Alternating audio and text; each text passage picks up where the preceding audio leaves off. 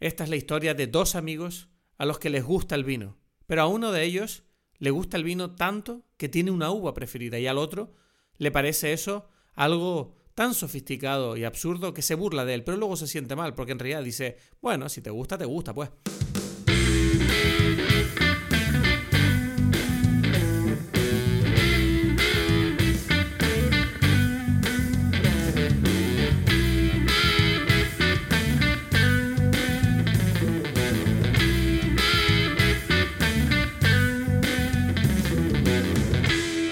Hola a todos, bienvenidos a Dime Pelis. Mi nombre es, como siempre, si esta es tu primera vez, Cristos Gacielo. Estoy en Tenerife y estoy hablando, como siempre, como todos los días, como toda la semana, con. Con el gran amigo de. No sé, tuyo, de otra gente también, Edgar Aponte desde Berlín. me, encanta, me encanta que has añadido como esa coletilla, ¿no? Tu gran amigo. ¿A qué? O sea, ya. Muy bien. Me gusta. Esto va sobre esto, ¿no? sobre los amigos que hablamos de películas. Pero me gusta que me lo insiste, ¿sabes? Me gusta que me lo digas, ¿sabes? Como me hace mm, sentir como bonito por dentro. Un calor así. Bueno, esta semana eh, tú estás de celebración, Edgar. ¿Cómo es eso? Bueno, quiero decir, cuando esto se emita, será el lunes, entonces ya habrán pasado como tres o cuatro días. Eh, tres días, pero bueno, esta semana es tu cumpleaños. Bueno, mm, Sí, o sea, no lo es. Ah, es verdad. Bueno, lo celebras, pues. Es verdad que tu cumpleaños es en diciembre. Mi cumpleaños fue hace ya mucho tiempo, en realidad. Ese, es el, ese es el tipo de amigo que soy, que me vine arriba en el momento.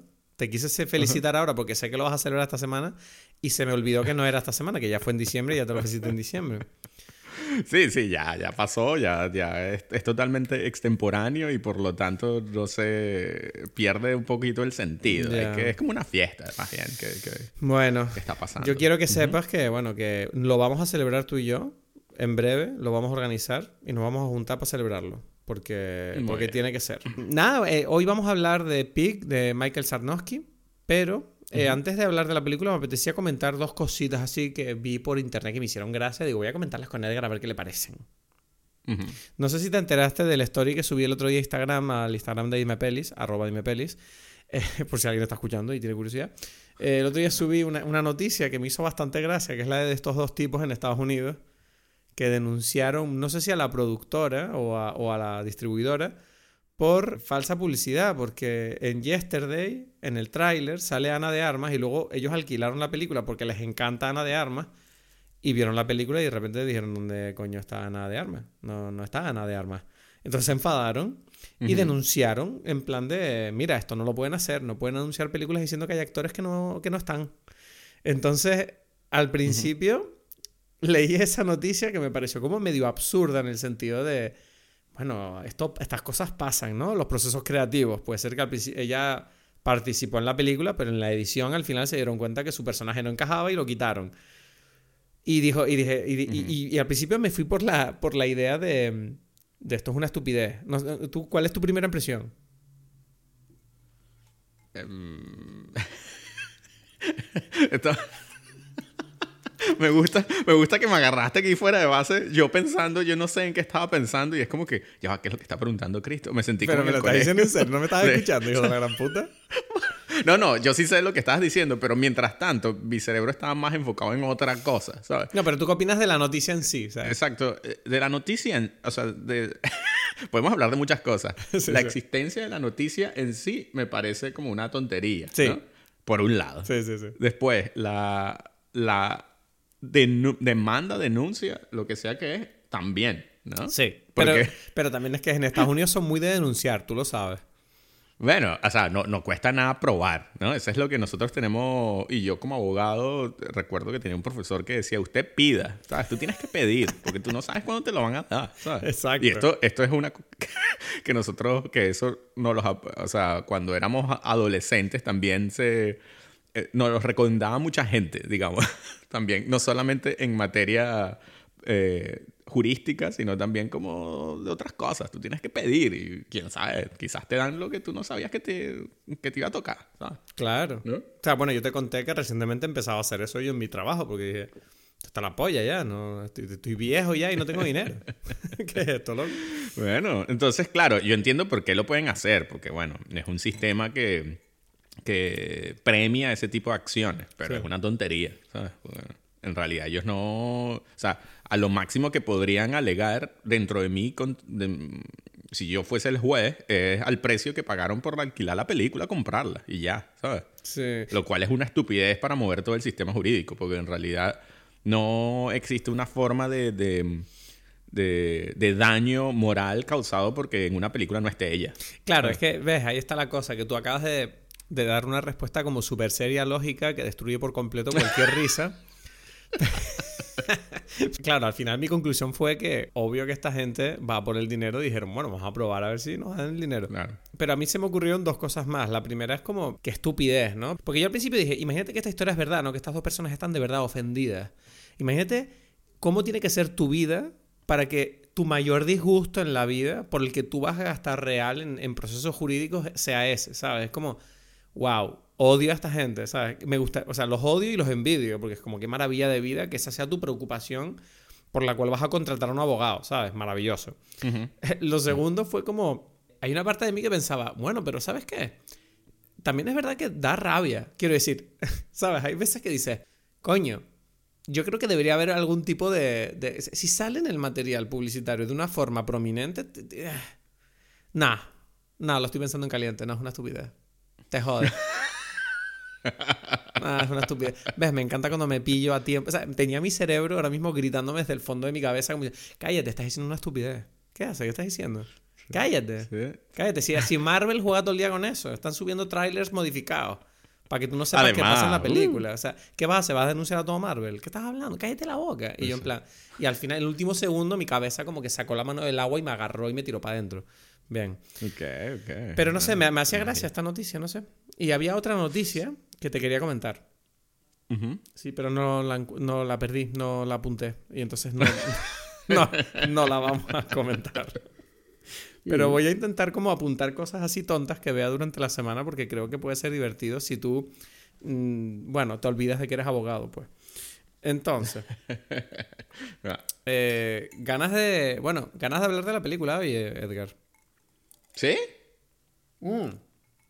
Hombre, no sé, me ha encantado, sí. O sea, como en plan, vale, estamos aquí grabando, es como viniste aquí como al trabajo, ¿no? Como, ah, qué ladilla sentarme a hablar. No, no, no. También pensé como que esa, suena, suena más fresco así, suena como si no hemos hablado ya un poco del tema. Entonces siempre hay como, por supuesto, unas ganas, sino como que quizás a veces hablamos y grabamos unas conversaciones que no, ¿sabes? Que eran así, que, ah, quizás no. Sí, como más casual, como de repente, ah, eh, bueno, sí, simplemente llamé a Cristo hoy y ya, no es que estaba preparado, ¿sabes? Pero es que yo creo que tenemos que luchar para, para ir a por eso. Porque yo me he dado cuenta de que a veces tú y yo dejamos de grabar y seguimos hablando después.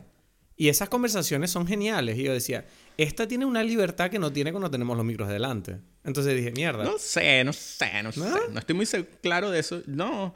No. ¿Tú no sientes como una presión a veces de decir, de siempre hablar bien y decir cosas interesantes cuando estás aquí? Mm, o sea, si, si apagamos la cosa y nadie lo está escuchando, lo, la diferencia es como que intento no, o sea, terminar las oraciones de una forma, no atragantarme, cosas por el estilo. Pero te atragantas mucho, que lo sepas igualmente. ¿eh? Por eso, imagínate. quizás es por lo mismo. Quizás porque estoy pensando en que no me tengo que cortar la oración, que tengo que terminarla y ya, ¿sabes? Es como que quizás esa presión hace todo peor. Pero, pero fuera de eso, un poco más. Hmm. Bueno. En realidad. No, yo te decía entonces lo de. Lo de hablar. Que hay ganas. Lo de que hay ganas, porque tengo que decir que justo antes de entrar a la película, tengo que decir que esta película yo creo que representa, te representa muy bien a ti y tu estilo de ver películas. Creo que es una película hecha para el método Edgar.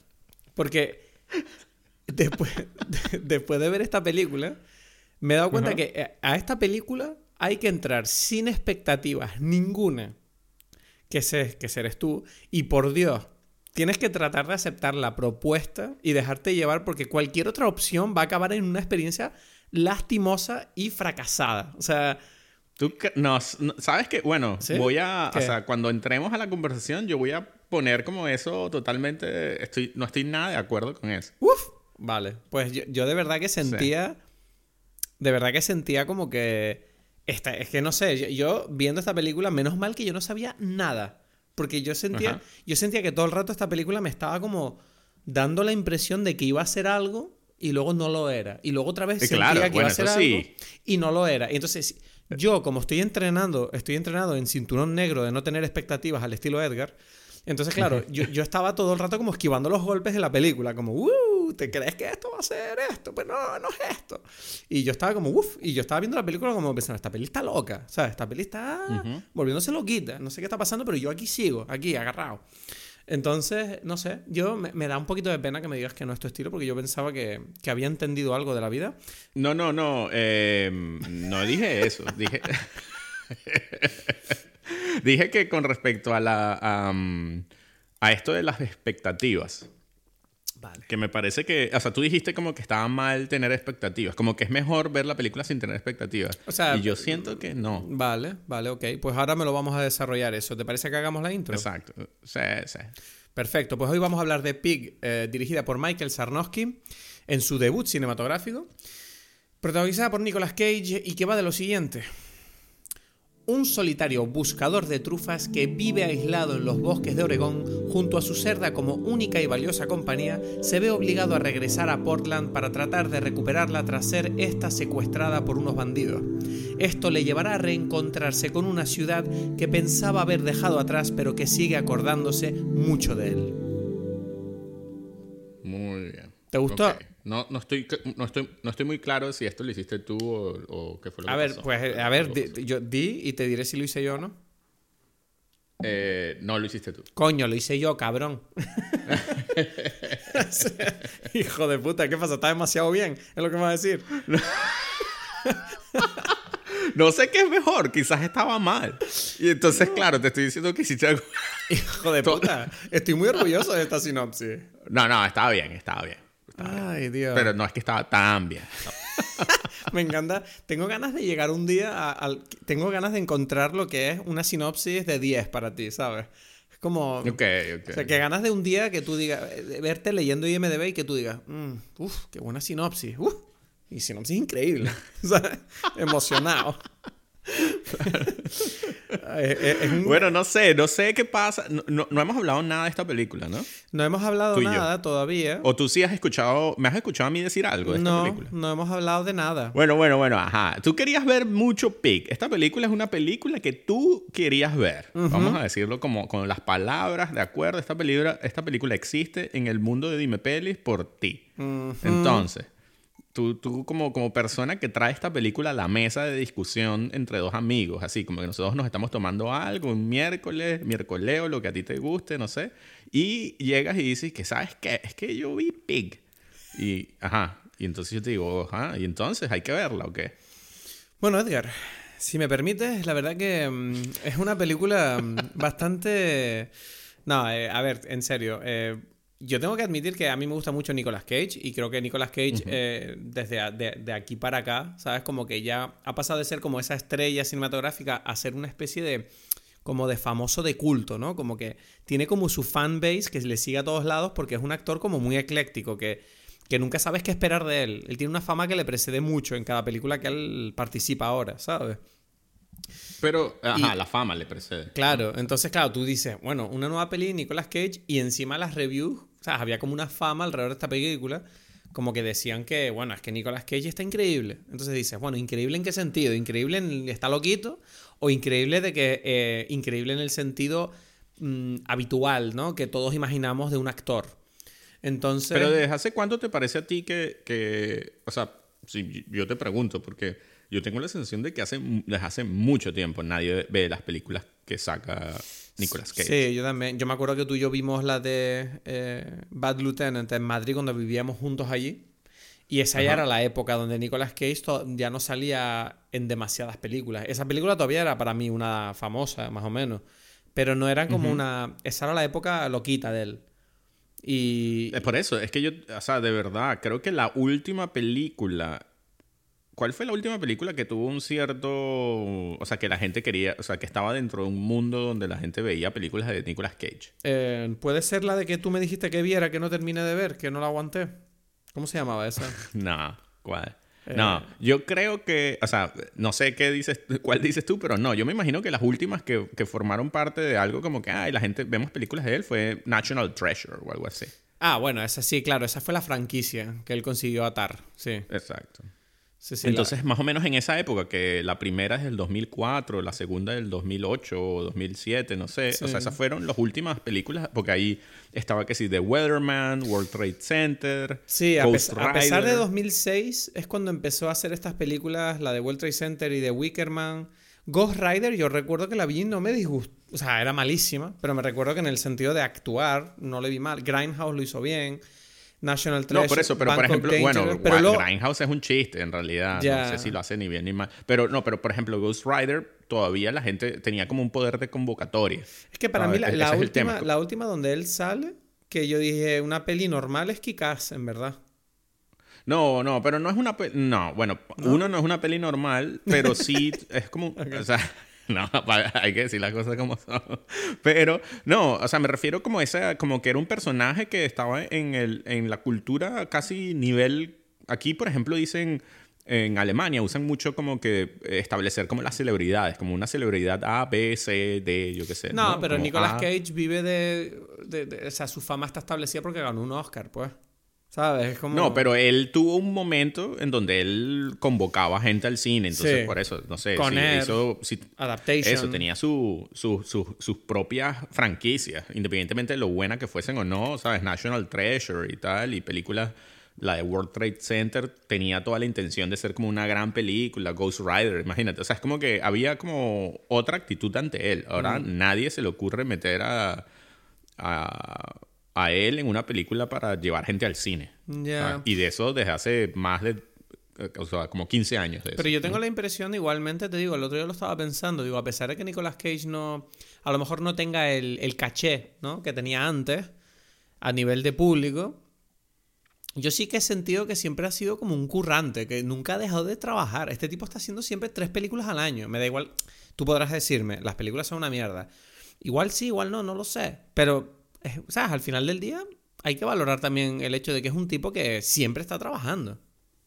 Por ejemplo, mm, esta película, ahora mismo, por ejemplo, bueno, como tú decías, por volver a centrarnos, Pig parece una película que pretende, o sea, o que puede conseguir que Nicolas Cage se vuelva a ganar un poco el favor de, no sé si del público, pero por lo menos sí de, la academia o de, o de los, de los eh, del mundillo del cine, ¿no?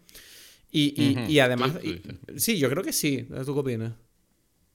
Mm, yo sigo, yo creo que sigue como manteniendo como esta aura de, eh, como él mismo se llama, creo. O sea, creo que es él mismo el que dijo que era, él, él se considera el Klaus Kinski californiano.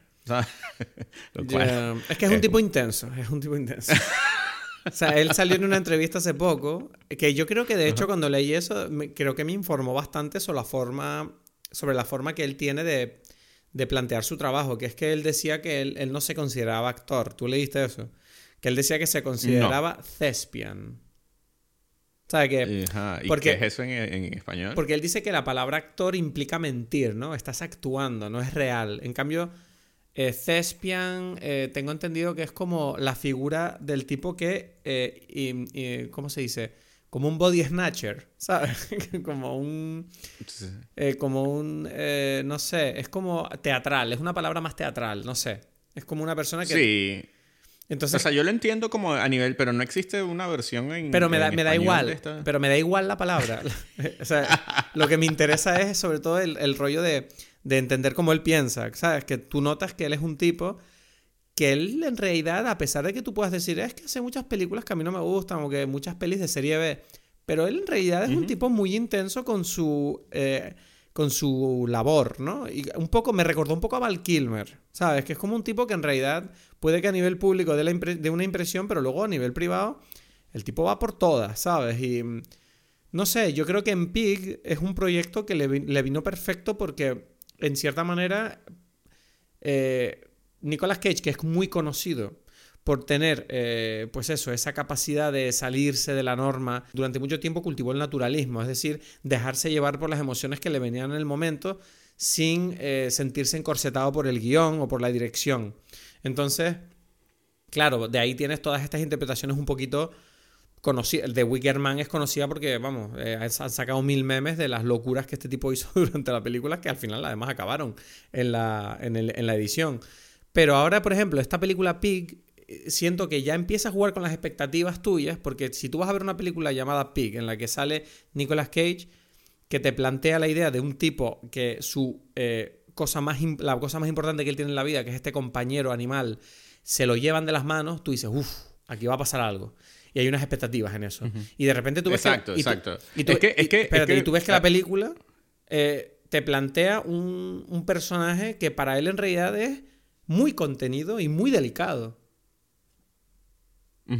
Te pregunto ahora, entonces, porque imagínate cómo fue el, el pitch de esta película. O sea, llegó el director, escribió este guion mm. sobre, como dices tú, un tipo que vive en, un, en el bosque y tiene su, su, su cerdo de trufas y de repente llega alguien y le roba el, cerdo y él va a buscar. a este cerdo, ¿no? Y entonces es como que este es el pitch, ¿no? Es hmm. como que es un tipo que... Eh, ajá, explícame cómo fue esa reunión. Y entonces dicen, ¿y, que, y, tú cómo te imaginas esa película? Y de repente llega el director y dice, y les tengo el actor que va a ser este tipo, Nicolas Cage. Ahí te lo dejo, ¿no? Tranquilete. ¿Cómo, ¿Cómo, crees que es esa reunión? ¿no? Es como que Nicolas Cage no deja um, eh, indiferente a nadie si lo vas a nombrar en una película que, como te dije, que tiene esta historia. Que no sé si es ridícula. La historia. Pero. Sí. O sea, eh, o, sea eh, no estamos todavía hablando de la película, no, no, quiero decir eso, sino como de, de, de, si, o sea, si yo te digo esto a ti, ¿sabes? Como dices tú, te crea como una expectativa de, Ah, o sea, la expectativa cambia una vez que tú nombras a Nicolas Cage. O sea, ¿para, arriba, ¿para arriba o para abajo? No, no, no eh, en, otro contexto. No sé. O sea, como que. A ver, vamos a decir. ¿Sabes? Como que tú dices como que es la historia de un tipo que está buscando su cerdo y puede ser como una tontería, ¿no? Como una, como una película para niños. Podría parecerlo, pero es que después de John Wick me espero cualquier cosa. Exacto. O, o podrías imaginártelo como algo quizás más John Wick, ¿no? Ajá. Pero una vez que nombras a Nicolas Cage, ya se vuelve como que sí, probablemente es, la locura más John Wick, pero loco y yo qué sé, cosas más, más raras, ¿no? No sé, o sea, yo siento que esto es una película que de verdad, como decía, me voy a repetir bastante diciendo esto, pero todo el rato está intentando subvertir tus expectativas. Y, yo creo que esta película, al principio, tú cuando la estás viendo, tú ves que a este tipo le roban el cerdo y tú ves que tienes la impresión de que está empezando como una historia de venganza, ¿no? Entonces, claro dices, mierda, a medida que se va desarrollando la película, que además me gusta cómo la película en cierta manera te va revelando quién es este personaje, ¿no? De, de Rob, muy poco a poco a través de lo que dicen los personajes alrededor de él y las acciones que él toma, más que con exposición. Y tú vas descubriendo como que este tipo en realidad no es quien, o sea, es más de lo que parece ser, ¿no? No es solo un loco que vive en la cabaña, en una cabaña en el bosque, sino que además eh, bueno, pues spoilers, obviamente, me da igual. Eh, vamos a dejar de decir, de decir eso en este podcast. Este tipo es un cocinero, un chef que era muy famoso y que por algún motivo se fue a vivir al bosque, que es una cosa que todavía yo después de ver la película no tengo claro exactamente por qué se fue, pero puedo intuirlo por el hecho, por cómo se comporta él. Que es que es, un, tipo, es un tipo que ha sufrido algún tipo de herida, ¿no? Y siento que la película en cierta manera te intenta reflejar cómo le duele volver a la ciudad por todas las heridas que él sufre al volver y no se las cura. ya va, ya va. Que, estás diciendo muchas cosas. Estoy diciendo muchas cosas. Pero es que lo de las heridas a mí me tuvo cogido. Digo, ¿qué coño le pasa a este Pero ya va. Digo, coño, dúchate, cabrón. Ponte una tirita. Yo ¿Tú crees que hay que hablar de eso primero? Es que tú dijiste algo antes y, y, no me dejaste tiempo de escribir cuando nombraste lo de las heridas y ahora estoy pegado con las heridas, pero yo siento que había otra cosa. Que tú dices que eh, tú no entendías por qué. Es una cosa, heridas es otra, bosque, el tipo se fue, era chef, em, expectativas, ¿no? Sí, no, que em, algo, algo le había pasado que no, no tenemos claro el qué. Sí, o sea, yo creo que, que o sea, por un lado, a mí me, me parece interesante, como dices tú, la, el, pareciera que el camino de, por un, ajá, bueno, algo que voy a dejar allí y que, y que creo que, que, vale la pena como ir hablándolo, ¿no? Que es como dices, como que este tipo tú no sabes quién es, ¿no? O sea, y después resulta, tú dijiste algo así, como que resulta que es otra persona, no es un loco que está en, la, en, el bosque. Pero en realidad, sí es un loco que está en el bosque. Eso, o sea, eh, lo que quiero decir es como interesante porque pareciera que la película también tiene como un tema de quién es quién es uno, ¿no? Como que volver como en su esencia o lo que fuese. Sí. Y si eso cambia o no. Es como que porque pareciera que el, la persona que era el chef y él son la misma persona, pero son dos personas totalmente distintas también. Tienes razón en lo de que yo creo que, por lo menos, el personaje que nosotros vemos en la película es un tipo que está en total sincronía con la honestidad que él tiene consigo mismo. Es decir, él, él, no, él no soporta el postureo, el bullshit. O sea, él es como... Eh, de hecho, para él volver a la ciudad, tú ves que para él solo tener que lidiar con todo el tejemaneje político alrededor del mundo de la cocina, se nota que le cansa y le da pereza y es como... Ah. Pero lo aprovecha también, porque dice, mira, necesito cosas, mira, di mi nombre. ¿Sabes? Dice, sé que eso funciona. Entonces, Pero eso, eso va pasando, es interesante gradualmente. Porque eso va pasando, eh, exacto, gradualmente, ¿no? Al principio no, él no, o sea, tarda mucho en que tú, en que tú ves que el tipo dice su nombre y sabes, mm. ah, es que este tipo se llama así, es un chef. Bueno, de hecho, al principio de la película, él dice su nombre en, en, el Fight Club ese de mierda, que no entiendo. No, pero eso ya, eso no es tanto el principio, ese es el tema, como que la película tarda hasta llegar, o sea, ¿Sí? bueno, no, no es el final de la película, pero no es algo, en otra película esto se hubiese sabido más rápido. Bueno. Y, es más, el, la o sea, lo que quiero decir es la primera conversación él ni siquiera habla. El, o sea, él está solo en el bosque, ¿no? Llega, bueno, con el, con el cerdo, llega este tipo este que es como el comerciante con el que él hace su, al que él le vende las trufas, ¿no? O sea, bueno, el que comercia sus trufas y se las vende a los restaurantes más caros y tal. Y, y él le pregunta, ¿y qué tal? ¿Todo bien? ¿Necesitas algo y tal? Y él no le, no le dice, pero ni le responde, ni le dice hola, ¿sabes? Ya. Y es como súper fuerte eso. Pero es como, y, y, en ese momento tu, tu reacción como espectador es una como que, bueno, ¿y este tipo qué? No, no. Porque Rob claramente es un tipo que ha desistido de querer vivir en sociedad. Es como. Hay, yo no sé si es que él odia a la gente o la gente le recuerda algo que le duele demasiado, ¿sabes? porque, porque tú sabes que hay una mujer en su vida que ya no está. Por el motivo, no sé si... Sí, eso lo sabes, eso es como que lo primero que sí sabes claro. de él. Entonces, nosotros no sabemos qué le ha pasado a esta mujer, pero sabemos que ya no está. Entonces, yo tengo la impresión de que para él, estar en Portland o estar con la gente de su mundillo o volver a recordar quién era él como cocinero o lo que sea, la situación en la que él estaba, a lo mejor cuando él estaba con esta mujer, le duele demasiado y por eso él se ha desatado por completo de todo esto y ahora vive de esa manera, ¿sabes? Como para, a lo mejor como huyendo de su dolor, de alguna manera. Y siento que el regreso eh, a la ciudad le, devuelve el dolor y creo que, bueno, pues artísticamente esto se refleja en el hecho de que cada vez, en cuanto él vuelve, le empiezan a pasar mil golpes y tú ves todas las heridas que él, además las heridas como que no tiene una relación, no tienes ninguna escena en la película de él después de una pelea o después de un accidente curándose las heridas que son las típicas escenas, sino que es como que él, él acepta, acepta las fucking heridas. Y es como que él, de verdad, o sea, tú lo ves... Esto, bueno, es verdad, esto es como un gran tema, ¿no? Claro, o sea, hay que, hay que hablar de las tema, porque tú no ves que este tipo luego va a un restaurante pijo y él en ningún momento se ducha, se cambia o se limpia la él Tenía o sea, lo interesante es que él tenía la posibilidad, porque tú al principio de la película... Sí.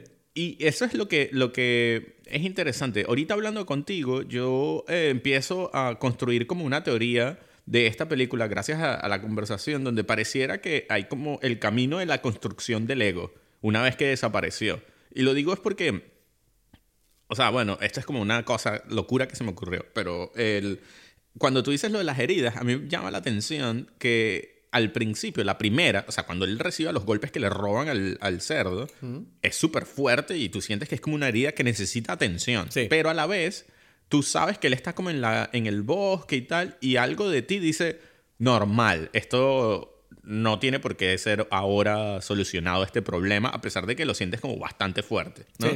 Y, y en principio me parece más normal, pero en la medida en que él está más en la ciudad, empieza a chocar más, empieza a decir como ya, o sea, por favor, ya, quítate la herida. O sea, no soporto verte con tu sangrando, ¿sabes? Yo estaba igual. Y ¿sabes qué pasa? Que para mí el tema de las heridas sí me parece importante porque creo que es una herramienta, eh, por lo menos estilística o visual, para mostrar al, estado del personaje que no es la primera vez que yo la veo.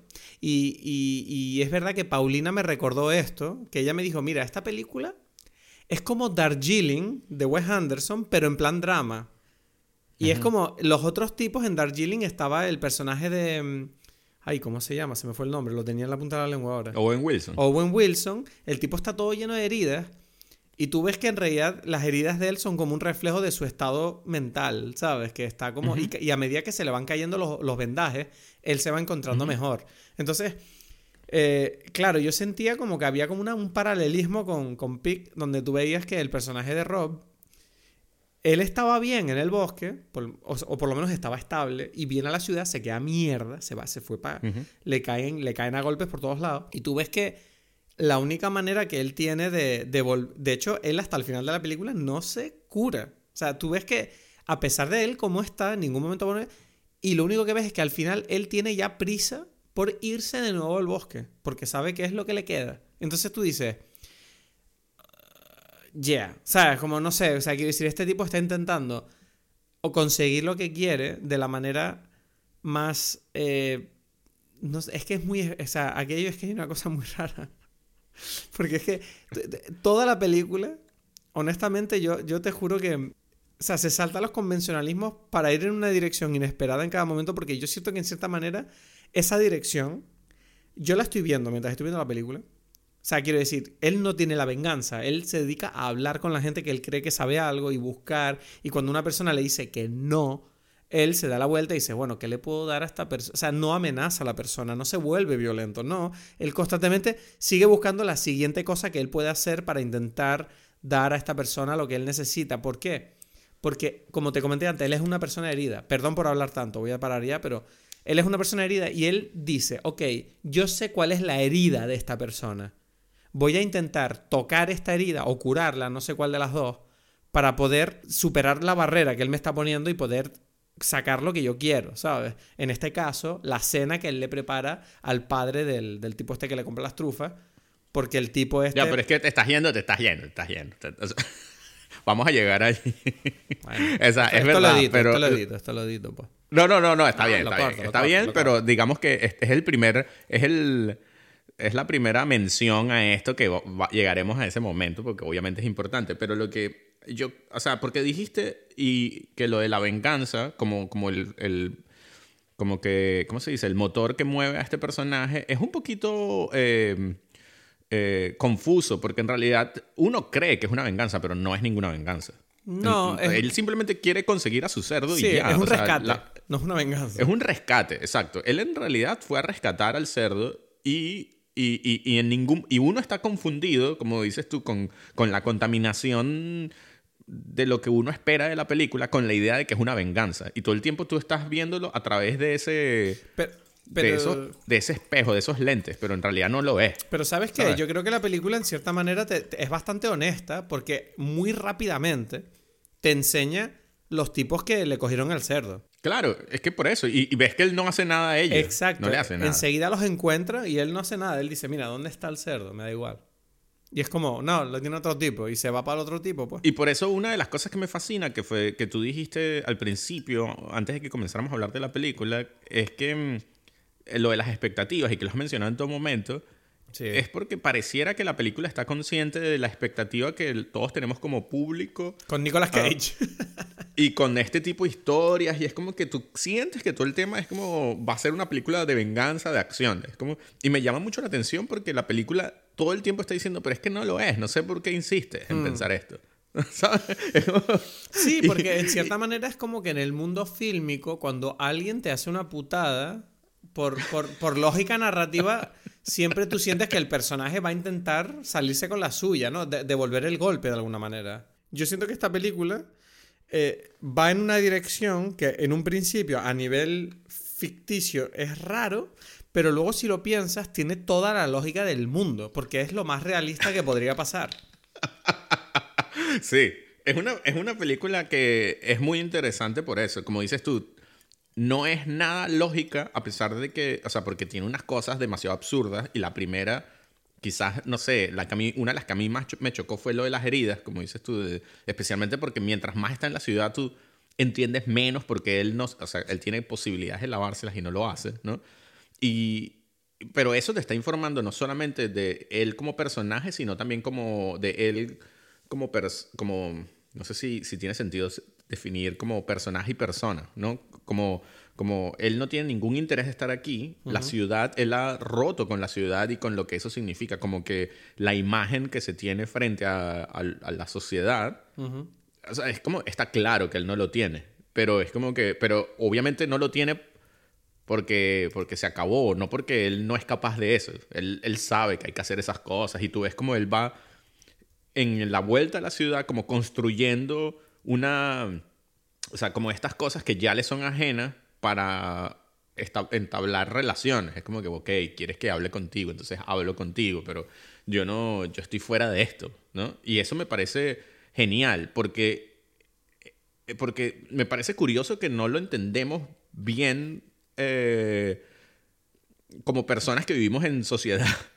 Es, como muy interesante. ¿Sabes? Siempre todo el tiempo es que, pero ¿qué le pasa a este tipo? A pesar de que el tipo está siendo muy lógico todo el tiempo. Y lo otro que está haciendo, que me parece también fascinante, es que está siendo especialmente eh, empático no es que es como que me importa una mierda tú y todos los demás que son como tú. No, es que, es que me separé de esto. Y no porque, porque no me importe, sino porque, porque afecta, duele y, creo que solamente puedo vivirlo yo solo, ¿sabes? Yo no sé si es empatía. Pareciera que eso es como lo que él siente. ¿ah? Yo no sé si es empatía. Yo tengo la impresión de que su, su pilar es la honestidad, es como la verdad.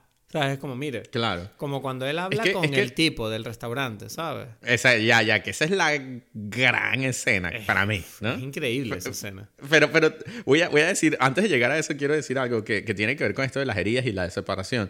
Yo. Em, eh, a mí me llama mucho la atención, a veces creo que yo le he mencionado en otros podcasts que, que hay algo que me fascina de casualidades que suceden en la vida, ¿no? Que no sé a qué se refieren es como que la gente puede decir que es como los que son más religiosos que tienen que ver con religión o lo que tú quieras. Pero yo estoy leyendo ahorita um, el libro Walden de Henry David Thoreau. Y este tipo es un... O sea, este David Thoreau escribió este libro porque él se fue a los bosques. O sea, esto es antes de que yo pensa, de que pensáramos ver esta película. Esto no tiene nada que ver con, con la película y por eso es como una casualidad, ¿no? Vale. En, en el siglo XIX él vivió en el siglo XIX en Estados Unidos y él se fue a vivir a un bosque porque él dijo, yo quiero irme y quiero, o sea, su intención es como que yo quiero ver qué es lo que de verdad es importante en la vida, ¿sabes? Es como que irme a lo más básico y a través de lo más básico yo voy a entender, o sea, era su historia, más o menos, qué es, lo que te falta. qué es lo que de verdad importa en la vida, qué es cuál es la verdad, ¿no? Entonces él se fue a un bosque y empezó a decir, yo voy a vivir desde cero.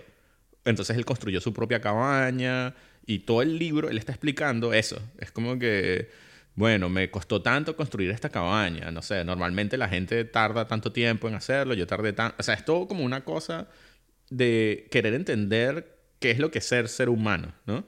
y, y, y, bueno, interesante porque este libro es de... O sea, como que yo estaba leyendo este libro y decía, este libro está hablando del personaje de Pig, de este Rob. Pero tú, o sea, claro, te cuadró después de ver la peli.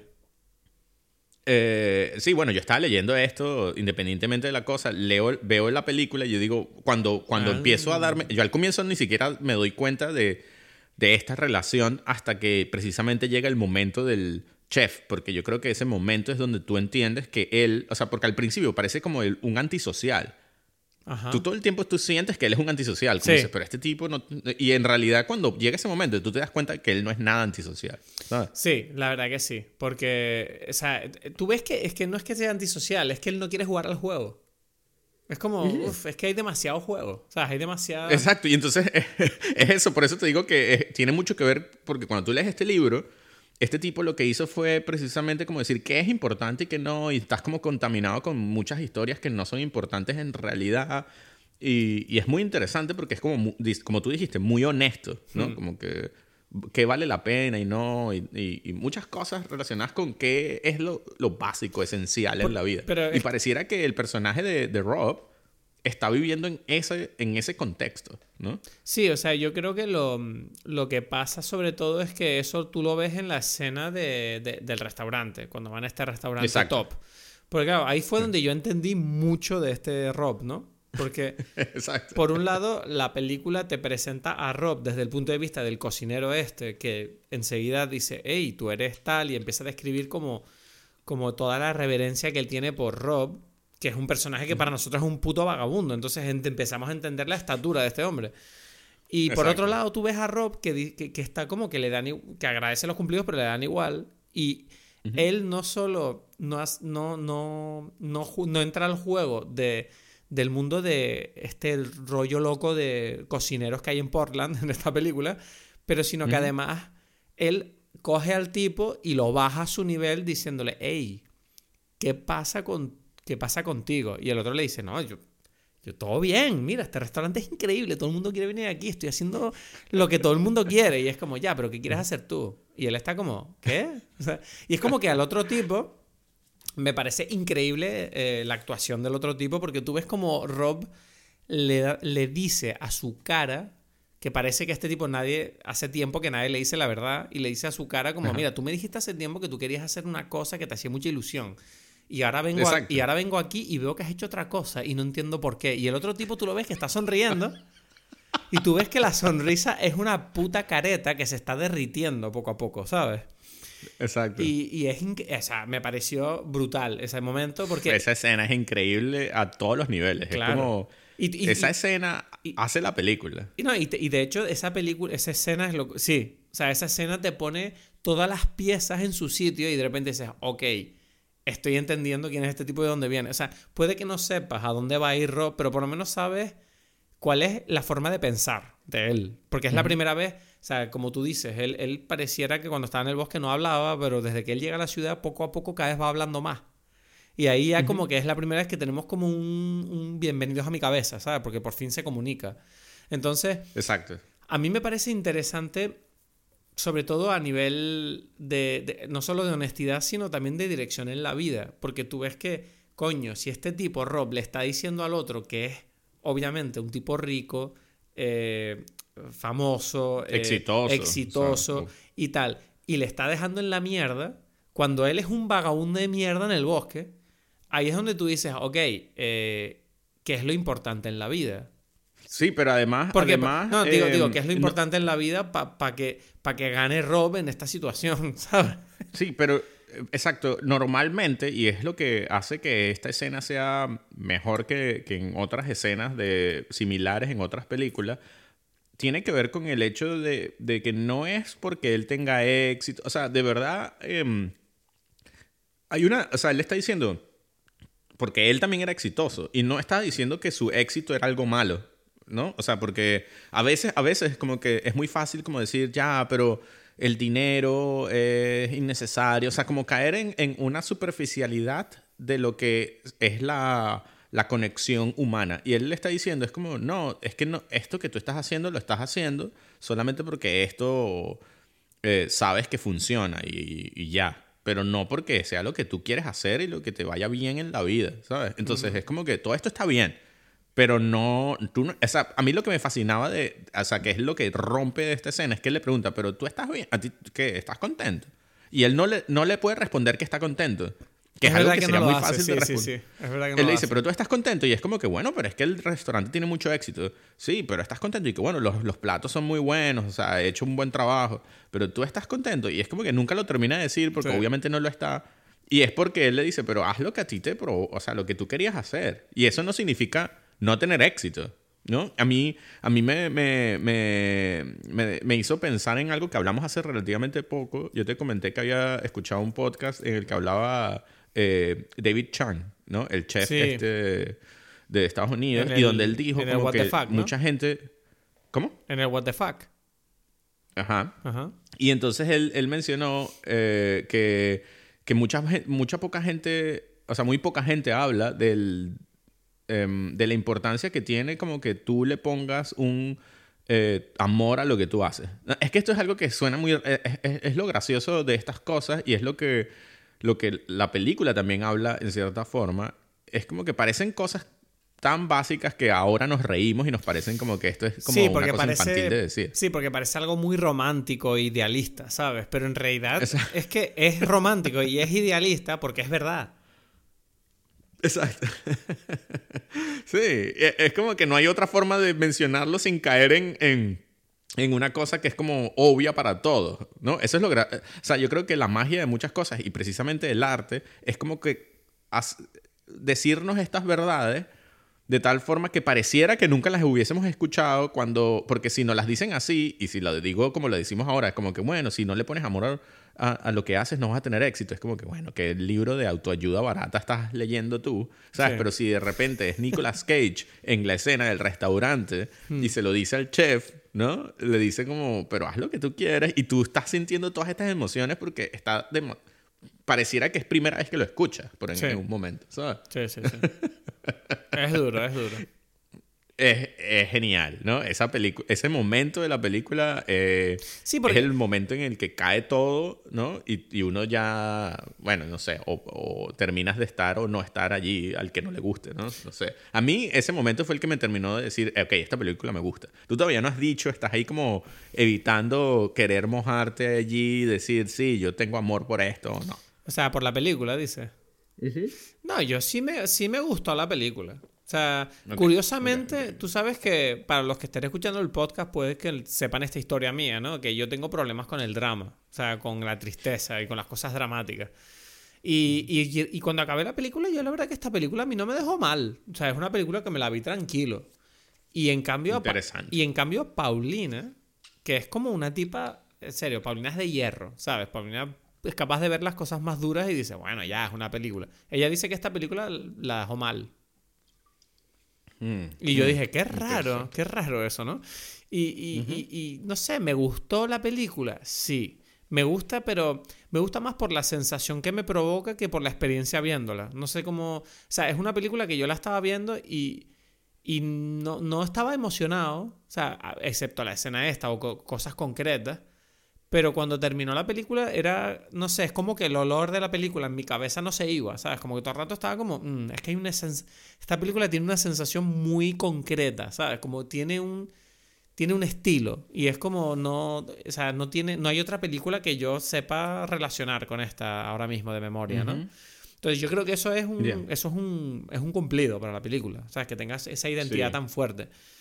Es que, es que a mí me fascina que esta película, que en principio pareciera estar eh, queriendo, o sea, como llevando al público del mundo de la fantasía, donde queremos que el tipo le caiga golpes a todos los que se robaron al, al cerdo y todo esto, y parece como que estar llevándote a un nivel naturalista donde no, esta es la realidad, en la realidad no pasa eso. Es mentira porque toda la película es una fantasía, como dices tú, por el, porque lo de las heridas es algo que tú dices, pero esto no tiene ningún sentido, ¿sabes? En más de una escena, además la gente le dice, ya va, tú estás bien. O sea, vamos a parar la conversación porque está sangrando aquí, te ves horrible. A mí me hizo gracia cuando vino el cocinero y yo decía, el tipo en serio le está hablando a Nicolas Cage, todo lleno de heridas y no le va a decir nada. Y cuando llega un momento que le dice, cuando ya le dice, soy Rob, tal, no sé qué, el otro se sienta y habla con él, y, lo primero que le dice, necesitas un médico. y me hizo... o sea, fue como que... Claro, pero ¿sabes por qué es bonito eso? Porque encaja con la lógica de la situación, porque el tipo está siendo educado. Y, claro, y cuando el tipo se revela como el chef, es cuando el tipo entra en confianza y dice, ah, vale, puedo ser un poquito más natural. Entonces le pregunto si es un médico. Porque, pero, pero eso junta con otra cosa que yo creo que es algo que es uno de los elementos más complicados de, de, no sé, con los que lidiar de esta película, que es el Fight Club de los chefs. ¿no? Yo quería comentar eso, yo no lo entendí. Ya, yo, yo creo que es imposible entender. Claro, porque yo no lo entendí. Yo decía, ¿qué es esto? Pero claro, porque yo pensaba al principio, esto es como un sitio, como un fight club raro donde la gente se va a pegar. ¿Quién gana el dinero? ¿Y quién es esta gente? Son, son todos cocineros. Claro, él escribe su nombre en la pizarra. En aquel entonces tú no tienes claro quién es él. Entonces, claro, él pone el nombre. Robin Feld y todo el mundo como ¡Oh! y tú estás así como ¿qué pasa aquí? no sé y de repente un tipo como desesperado con ganas de pegarle ahí y no sé si es como que no sé si es que le pega el que más paga o algo así, no entiendo. Entonces, claro. Yo no, no, yo, yo no entendí muy poco de esto y entendí tampoco el sentido que tiene dentro de la historia. No, es como que, no, yo lo que entendí fue como que de alguna manera, o sea, igual que nosotros decimos, ¿no? Como que hay un parecido a John Wick, tú sabes que en el mundo de John Wick hay como toda una sociedad de asesinos. Entonces, yo siento que en esta película te están intentando hacer como un, a lo mejor, no sé si tomado de John Wick, pero en el caso de esta película hay como una sociedad de cocineros o de mundo de la cocina. Entonces, estos cocineros están como en este fight club raro donde ellos, ¿sabes? Como que tú sabes lo que decía. Esto, si has escuchado a David Chang, lo sabrás. Que David Chang dice: si acabas siendo cocinero de un restaurante, eh, probablemente seas un tipo que estás mal de la cabeza. Y pareciera que este es el club donde estos cocineros, que están todos fatal, se desahogan de alguna manera. No entiendo bien las reglas, pero se desahogan, pues. No sé cómo. Ya, y, y, sí, y, y en realidad obviamente no es una película que está diciéndote como es que, existe un Fight Club de los chefs. No, o sea, no, no tiene nada que ver con la realidad, ¿no? Tiene que ver con, con como esta, este, esta simbología de las heridas mm. y esta, en cierta forma... Por eso yo, lo, yo, yo dije antes como esta construcción del ego, o reconstrucción quizás diría ahora, no sé si es el ego en realidad, porque tampoco soy lo suficientemente conocedor de los términos de psicología que hay, pero creo que es, o sea, que es como esta, em, esta versión de nosotros que es social, ¿no? Que, que, que obedece a las reglas de la sociedad, etcétera, etcétera. Entonces, esta, el personaje de Rob se salió de eso. Entonces, él como que entrar en la ciudad es entrar en, en la sociedad en realidad y por ende como una es como un. Es como algo así, como una especie de nacimiento de nuevo, ¿no? Como, ah, tengo que hacer estas cosas, ¿no? Y es algo que duele, ¿no? O sea, como que, ah, entonces es como que entrar, el primer paso, que es el más fuerte, es como en este mundo especialmente donde tú eras reconocido. O sea, llegar a la ciudad para él significa poco porque es, o sea, bueno, es tan grande que no, o sea, con quién yo me relaciono. Pero en, entrar en el mundo de los cocineros, los chefs o lo que sea, es como, ok, aquí sí hay como... Aquí hay, este, ¿cómo se dice? Expectativas, ideas y todo eso le cae como golpes.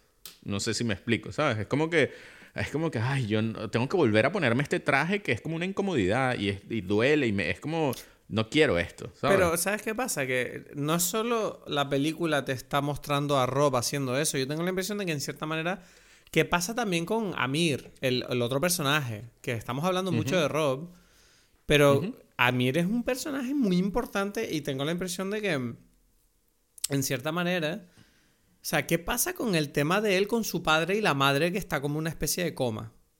O sea, es lo que hablábamos antes. Estamos hablando de gente que tiene trauma. O sea, esto es una cosa bastante clara de la película.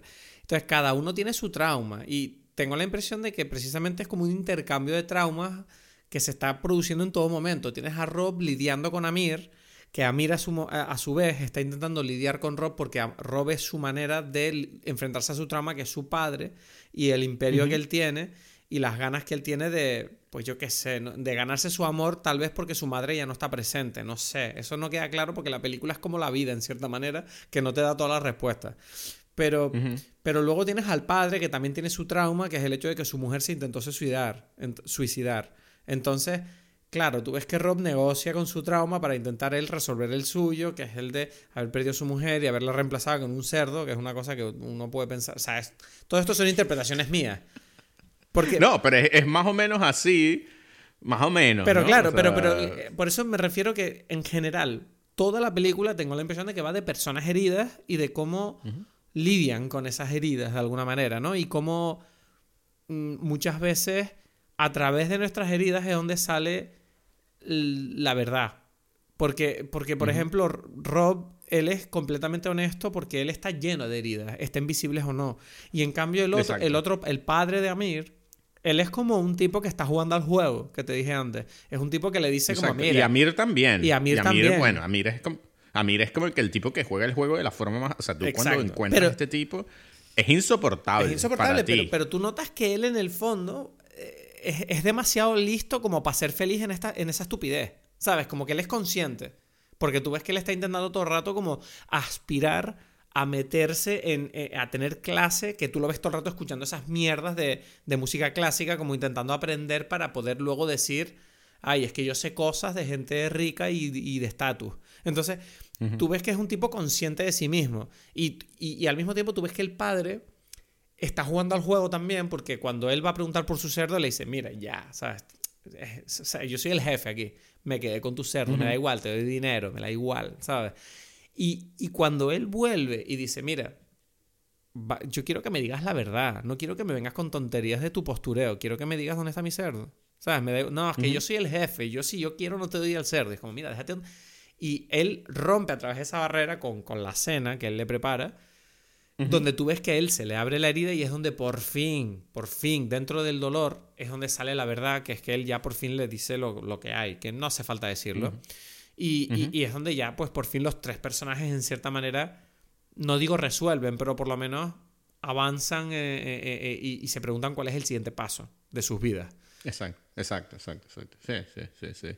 No, y por eso, ahora que lo dices, es verdad que, claro, llama demasiado la atención Nicolas Cage porque es Nicolas Cage, pero las actuaciones de, de, los otros personajes, o sea, especialmente de Amir, o sea, tú ya habías dicho el chef este que solamente actúa un poquito, es genial. Hmm. La de el Amir es excelente. Es increíble. Es eso, es como un personaje que tú cuando lo ves por primera vez causa repulsión, ¿no? Especialmente en el contexto donde está. O sea, porque es muy curioso como el como, como la, la película pa, te mete a, a ti a, a, que tú hagas el viaje parecido a Rob, claro, no, no con la misma eh, o sea, uno no puede asumir la, la, visión de Rob desde el principio, porque es algo que no, o sea, es muy, es sobrenatural, o sea, es, muy extraño, ¿no? Esta cosa de ser un ermitaño. Entonces es como que uno lo ve y entiendes el contexto, pero no estás ahí, ¿no? Y, y Amir irrumpe en este contexto como algo demasiado desagradable, pero pero tú te das cuenta que, bueno, es una persona que simplemente está en la ciudad, que tiene, le toca hacer estas cosas o no, no sé, es su forma de, de enfrentarse a esto. Mm. Y, y que obviamente tiene mucho más de que simplemente la, la, la, cosa del juego, como tú mencionaste antes, ¿no? Y me parece espectacular. Y eh, el personaje de su padre bueno, yo, es que a mí este tipo me encanta, siempre me ha encantado en, prácticamente en todo lo que él hace, este, este actor, Adam Arkin, que es el hijo de, de Alan. De, de Alan Arkin. Se parece un montón. De hecho, cuando leí, la, una, cuando leí sobre la película, yo pensaba que por un momento decía Alan Arkin. Digo, ¿qué?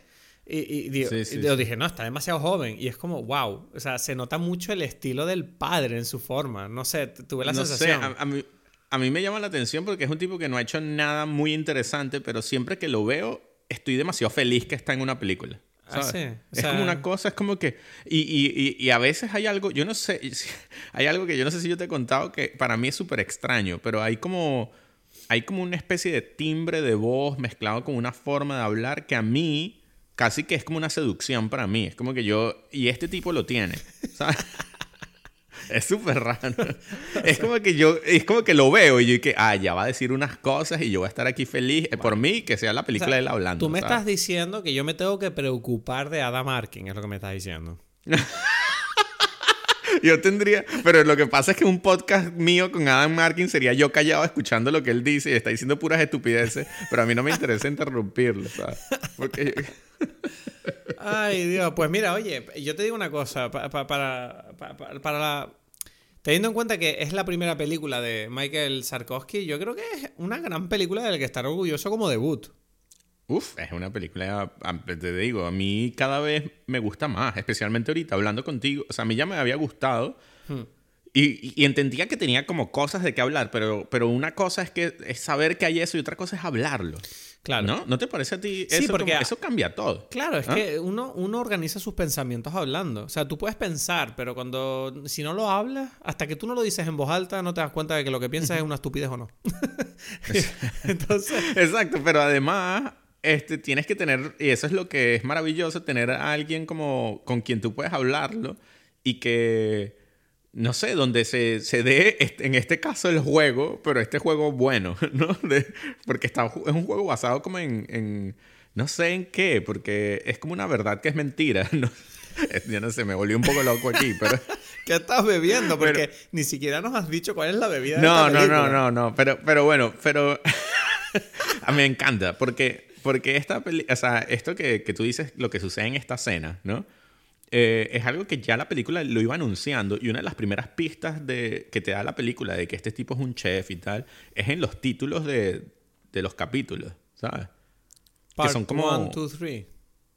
Sí, pero no es part 1, 2, 3. Ah, es verdad que son ingredientes o cosas. Es el, no, es el plato. Es como el plato que ellos comen. Que, o sea, en, la, en el, el, primero recuerdo que es la cosa, es como, como un quiche que él se prepara con, con, con las trufas de, que consigue el... el, yo no sé si eran trufas, yo creo que eran setas, ¿eh?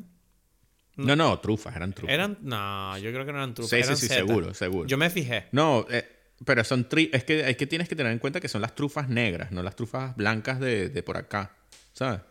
Por eso se veían así, pero eran trufas, seguro. Bueno. El tipo come bien. Porque pues. también lo, creo que lo pone en el título. Pone como un, es una quiche de trufa, de, no sé, con trufas del... Y, ah, no, pero es verdad que dice con... con es verdad que en la eh, parte 2 dice los scallops, eh, que es lo que se comen en el restaurante. Y en el tercero dice el plato que él le prepara al padre. No, en la, no, en, no, en uno, en uno pone, en uno pone la, lo que prepara Amir a él que es como la French toast de la mamá, pero que le dicen, mira, esto tienes que prepararlo mejor. Sí, con otro pan o algo así. Es como que sí, ¿sabes? Eh, y, y, bueno, todo esto es como una información que la primera vez que sale es curioso porque tú dices, pero te está diciendo algo del personaje, pero tú no, no terminas, o sea, dices, bueno, este tipo está preparando una cosa aquí espectacular, es como vivir en el bosque, estás en contacto con la naturaleza, no sé, ¿no? O sea, y te provoca comer esa cosa. Mm. Entonces hay como te empieza, ese es el primer contacto con, con cómo esto es importante. Después está esto que en, principio lo que le prepara Mir no es importante, pero tú, el hecho de que te lo ponga como el título y que él lo mencione hace que, que, cobre otra dimensión y que tú ya más o menos a estas alturas ya sabes que él es, él obviamente, no sé si es un chef o tiene algo que ver con la comida, ¿no? Ya, no, sí, Sí, y, y después, este la cena, que es el gran momento, ¿no? Donde, donde se reúne el, el, ¿cómo se llama? El baguette este especial de la... Es la cuñada, ¿no? Eh, no tengo claro quién era. Supongo que es la, hija de la mujer que él quería o algo así. Mm, la hija, yo para mí era como la cuñada. La hermana. Sí. Pues no sé. Es que me parecía muy joven para ser la cuñada, pero igual era la hermana pequeña o algo, no sé. Ya, mm, sí, exacto, no sé. Y, y bueno, lo, él, le pide esta lista que Amir consigue y no sé qué. Y me parece genial o sea, estas sensaciones como tan... Em, como táctiles y sensoriales, ¿no? O sea, bueno, sensaciones sensoriales es como una redundancia, pero, pero bueno, vamos a decirlo. Me encanta. De que la, que la, película en todo momento está haciendo, ¿no? No sé, no sé cómo fue para ti como esas escenas de, de, de comida y de esto, ¿sabes? Mm, no eran. Te dio un poco igual. No eran especialmente atrayentes. Es que si la comida no me provocaba hambre. Si eso es lo que me estás así como intentando saber. O sea, yo no tuve la sensación de que esta película, por lo menos dentro del género gastronómico, fuera. ¿Sabes? No, pero. quiero decir, no es una película que yo. no es una película que yo pondría junto a Chef de John Favreau, ¿sabes? Es como no tiene nada que ver. ¿Y cuál es mejor? O sea, no entiendo. No, no digo que sea mejor. Digo que no, no parecen del mismo género. Es como. Para mí, la, parte culinaria de esta película no es tan importante. Es como. Es como un contexto más que un, más que un, que un tema. Porque el mm, tema es el drama, es el trauma de esta gente. No sé, es que para mí es súper importante porque, porque tiene que ver con como la forma en que está descrito en esta película, tiene que ver como ir al detalle y al, y al al ver qué es lo que de verdad es importante. No es que él está haciendo, y por eso es como que él le dice al chef otro, es como que, bueno, esto quizás está bien, más o menos, pero, pero tú no estás ahí como que en contacto con este plato que tú estás preparando, ¿sabes? O sea, como que tú sientes, especialmente al principio, que el plato que él está preparando no es algo que él está haciendo como una receta maravillosa, pero sí es algo que tiene que ver mucho con lo que él está eh, en, no sé, viviendo en ese momento. Él está allí en el bosque y hace esto, súper con las cosas que él tiene. Y eso es como espectacular en sí mismo, ¿sabes? Ya, puede ser. Y, puede ser, sí. sí. Y, sin, sin, sin, ningún tipo de espectáculo acerca de su, de su. de lo que. de lo especial que es, sino que es como que pertenece, está perfectamente eh, como que acorde con, o sea, representa este momento. Mientras que, y por eso es curioso, porque el, el de la, la, comida con Amir es como algo como que, bueno, también lo, lo representa porque es como medio eh, X, ¿no? Es como medio sin alma y está quemado y está mal hecho y bueno, ¿sabes? Es como sí, que... de alguna Pero manera lo que quieres decir es que de alguna manera lo que la gente cocina en la película representa su estado mm. interior. Algo así. Porque, porque, porque si te fijas, incluso el, el, plato que le prepara el cocinero este es como un postureo infeliz. Y el plato. claro, sí. O sea, tiene sentido lo que dices, sí. O sea, los platos de comida. Hay como toda una cosa. O sea, no es que no es nada el tema de que él sea un chef y tal. Podría ser otra cosa, ¿sabes? Y además, en la cena, es importante que dices tú, lo que rompe el, el juego de este, del papá de Amir es que él le dice, es que él le prepara la cena que él había comido con su, mujer. su esposa. Y en la cual eh, Amir le dice en algún momento que, que, ellos siempre iban, como que era una tradición, ir a comer a sitios, pero todo da igual, o sea, porque era como una tradición y ya. Y el día en que volvieron de comer del restaurante de él, fue como que volvieron felices. Sí, porque como que discutían mucho. O sea, como que la situación familiar no era buena y que el único respiro de felicidad tuvieron fue cuando él les dio esa cena tan buena. Entonces, Exacto. También, como que eso les, les, les, cambió un poco como todo el esquema. Y entonces él la, la, lo que él hace es que la repite. Que es algo, otra vez, es como que. Sí, porque el hecho de que el. no, pero porque la película establece que él tiene memoria fotográfica de alguna manera. Él se acuerda. Bueno, él, lo dice allí. Él dice, bueno, es que yo recuerdo todo lo que yo he preparado. Claro, y, no, y él se acordaba del cocinero también. Dice, tú trabajaste para mí dos meses hace no sé cuántos años. Y es como que. Claro, a, mí hay una cosa que me gustó mucho de la historia esta de, de Amir contándolo de que el padre era feliz con, que la pareja de sus padres era feliz con la cena, que me hizo ver un poco el valor, ¿no? De todo en general de la comida, porque quiero decir, tú y yo lo hemos hablado un montón de veces, ¿no? Tanto los cócteles como la, comida, la gastronomía, tú también eres un cocinero empedernido igual que yo. Y, y, entendemos el placer de, de, de saborear una buena comida, pero claro, cuando lo ves en el contexto de la película, es verdad que tú te das cuenta que al final del día no son más que cosas que es que es verdad que te dan una felicidad en tu vida. Es una felicidad. Es como que un cocinero es una persona que prepara cosas que hacen feliz a la gente. Y es como. Wow. O sea, de repente es como que si lo ves desde, desde ese punto de vista, te das cuenta de que los cocineros sí son importantes. Pudiera parecer que, que no, que es todo como una amalgama de, de buscar eh, retorcer un, arte hasta un punto que ¿por qué la gente se curra tanto los platos? Si para comer no hace falta tanto. Y es como, no, es que, ¿sabes? Es como siempre hay que buscar ese umami, ¿no? Como lo llaman. No, pero no solamente, o sea, porque no es que sepa bien, es que yo siento que lo importante es como la experiencia que tiene que ver con, hmm. con, que sientas como... Obvio, obvio. En ese sentido como un amor o algo, ¿no? Sí, sí. por eso lo de David Chang y lo, por eso lo de este tipo que, que obviamente, o sea, que parece decir que él estaba haciendo lo que él era feliz en ese momento. Entonces él era capaz de transmitir esa felicidad, porque él en, esa, en ese momento él estaba con esta mujer y, y, entonces es como que pareciera decir también como que ya después no puede ser igual. Hmm. Y por eso es como que se salió de todo, del, del juego, de la vida, porque parece, no se sabe. Yo, yo digo que, ella, que la mujer se murió, ¿no?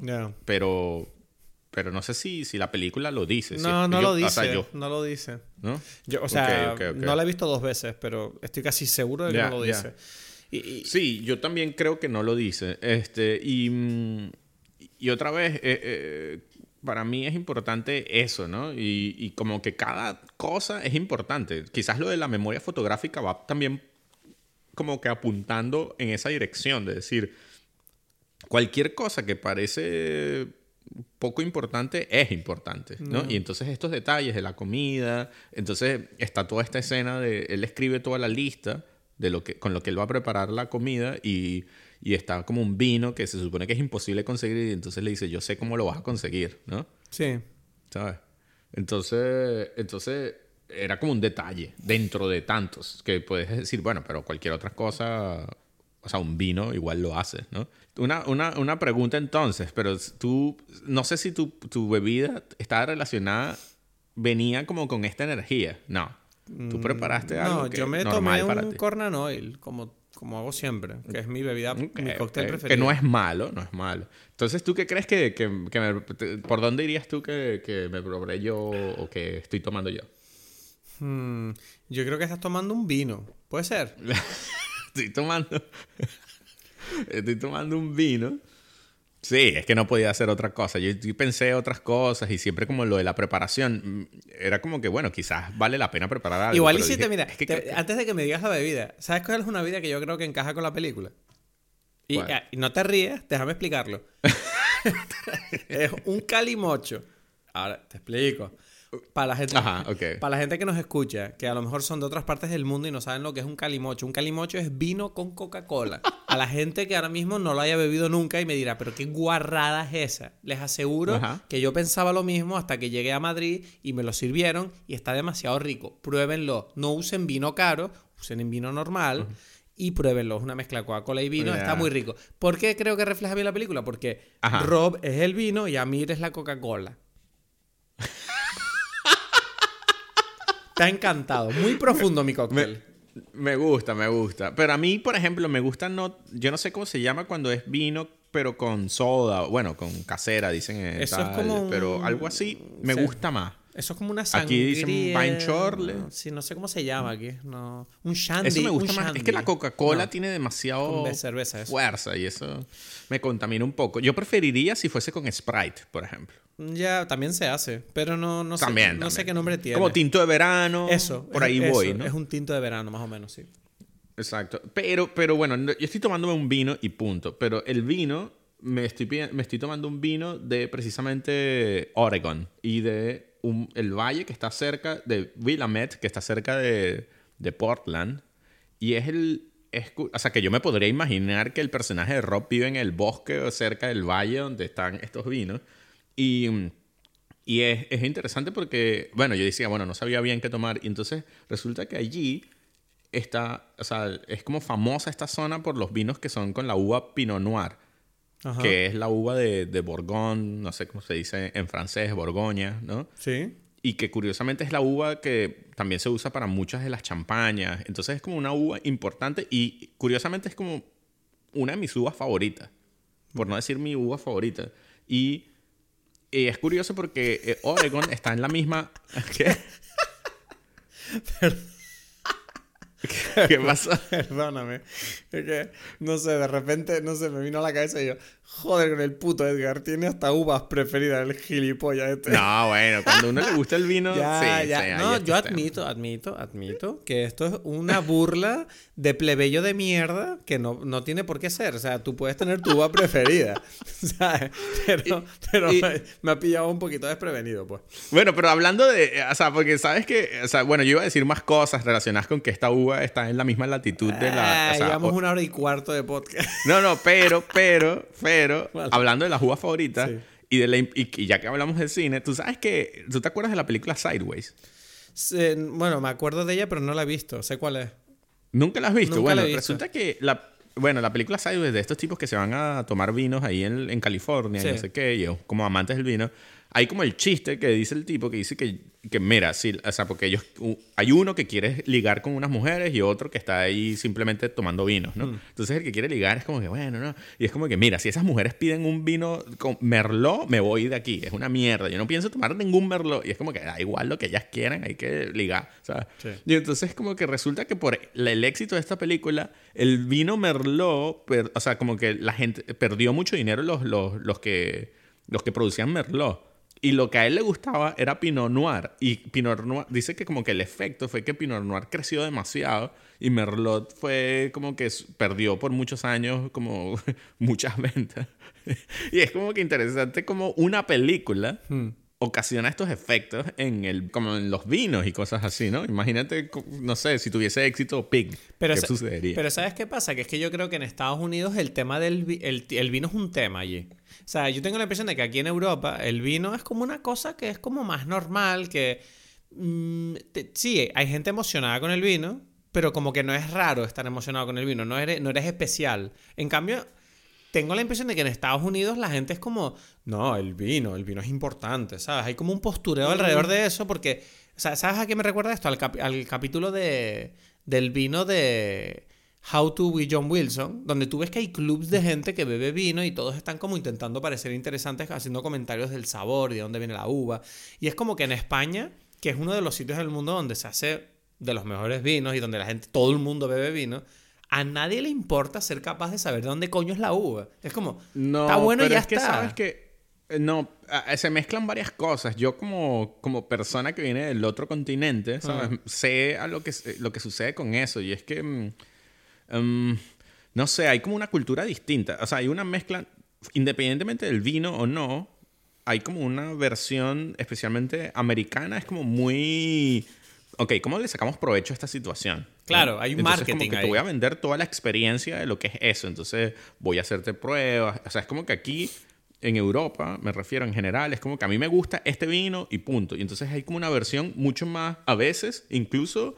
Em, como visceral a la situación. Pero también yo este siento... Este vino es una mierda, yo nunca tomo eso. Eh, en Europa hay mucho de eso también. Sí, pero me refiero a que dentro de eso es como decir, mm, sí, pero si tú dices no me gusta un vino o sí me gusta un vino, es como si me gusta la Coca-Cola, no me gusta la Pepsi. ¿Sabes? Es como, no es un tema de, es que yo soy importante y yo sé, yo sé. No, no hay que... Pero, no, pero, no es una conversación. Pero, no es ni siquiera, no sé es, como el tema de los nerds. Por eso es como que volvemos, y es algo cultural, el hecho de que el éxito de películas de Marvel está relacionado con.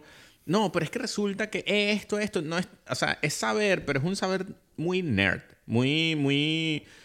Em, y quizás esto suena como, como despectivo, pero en realidad no, es algo como cultural. Y curiosamente, no sé, porque estamos hablando de la uva, el, el, que nosotros conozcamos el nombre de las uvas o de las, de las variedades de uva es por, el, por, que Estados Unidos se dio cuenta de que el vino estaba dominado por la tradición francesa, donde es como que las zonas, ¿no? Entonces estamos hablando de Burdeos, de Borgoña, y etcétera. Y en, en España es Ribera del Duero. ¿Tú te has dado cuenta que este podcast ha, ha, evolucionado a través de tus cócteles y tus bebidas? Ya cada vez somos más un podcast de bebidas que de cine, ya. Yo creo que deberíamos controlarnos un poco. Porque... Ya, ya, ya. Pero bueno, pero es que es un, es un, es algo importante. Estamos ah. hablando de, las personas, de las culturas, de cómo si uno quiere formar parte de una sociedad tiene que meterse a decir tonterías aunque a uno no le guste. Y entonces ese es el personaje de Rob. No me, no me he salido del tema. Sí, la verdad que es una gran película este debut de Michael Sarkowski. Eh, muy interesante. Eh, comida, bebida y yo me muero de hambre y tengo que ir a cenar en breve, Edgar. Con todo el cariño te lo digo, porque me están esperando. Pero me gustaría, no me quiero ir sin pedirte disculpas por cortarte el rollo. Y en segundo lugar, preguntarte si tienes alguna recomendación para esta semana, para la gente que nos escucha. Mm, pero tú tienes una. Eh, dame un segundo y te lo digo. ah, Sí, tengo una recomendación, tengo una recomendación, sí la tengo. Dame un segundo, dame un segundo. Pero di la tuya, carajo, que yo miro la mía. Ok, digo la mía. Mira, la mía es em, Drive My Car. No sé si has escuchado algo de la película. Ah, la tengo en mi lista de watchlist, que quiero verla. Bueno, de Ryosuke eh, Hamaguchi, ¿no? Esta película japonesa. Este tipo hizo dos películas este año. ¿Sabes? Hizo eh, Drive My Car y Wheel of Fortune and Fantasy. Y las dos están en todas las listas de todos, así como que este tipo, no, bueno, es un genio, pues, ¿sabes? Y Drive My Car es espectacular. Eh, no sé, que Creo que no, no puedo decir mucho. No digas mucho. que es espectacular. Pues mire, yo tengo dos. Una más recomendable que la otra. Una es... Tú ahorita es que quieres muchas. Quieres siempre recomendar No, pero porque una no es una recomendación. Vi K-Pax hace poco, que no la había visto nunca. Ok. Interesante película. Es no, no, sé si decir que es buena. Estoy como confuso todavía. Pero es interesante. ¿Tú la viste, K-Pax? Sí, yo la vi en su momento. Mm, interesante, o sea que si tienen ganas de ver una peli de ciencia ficción con un, bueno, un tipo que es como, ya nadie, no sale en películas, ya, eh, murió, eh, se llama Kevin Spacey. y luego la otra que recomiendo, que mira, esta todo el mundo la conoce, pero me da igual, la voy a recomendar porque la vi y me encantó y me sorprendió lo mucho que me gustó al volverla a ver, que fue Drive. O sea, eh, me sorprendí mucho viéndola, decir, primero lo bien grabada que está, que es espectacular. Es espectacular la fotografía de esa película, de verdad. Y luego todo, el mm. guion, el acting, que me hizo como... Es que de verdad, es, una película que es tight, como te gusta a ti decir, como... Me pareció perfecta. O sea, de verdad, la vi y la disfruté muchísimo. Y si eres como yo, que no la has vuelto a ver a lo mejor en 7 o 8 años, vela porque la vas a disfrutar, de verdad. Es maravillosa. Y me ha hecho recordar que Winding Ref, en cierta manera, siento que no ha vuelto a ser una película igual de buena para mí, por lo menos. Ya, no, para mí, Only God Forgives. ¿A ti te gustó Only God? A mí es que... Uf, me encanta. Yo recuerdo que la vi contigo. Pero vela ahorita otra vez. Vela ahorita otra vez. venga, intentaré verla. Pega mucho. ¿Sí? Es que, es que pega mucho con Drive, pero para mí creo que mejor. Bueno, lo intentaré entonces. Y Bronson a mí me encantó. Bronson está bien, pero me gusta más Drive. The Neon Demon me gustó, pero, pero ya sí quizás menos. Y Valhalla Rising es buena. No sé, a mí. Es, bueno, yo entiendo. O sea, de verdad, yo. No es que le doy como carta blanca a Winding Refn. Él a veces como. No sé. Es un tipo a veces se emociona mucho. Sí, a veces se emociona mucho. Pero a mí Only Go to Forgive me gustó mucho. Pues nos vemos la semana que viene, ¿te parece, Edgar?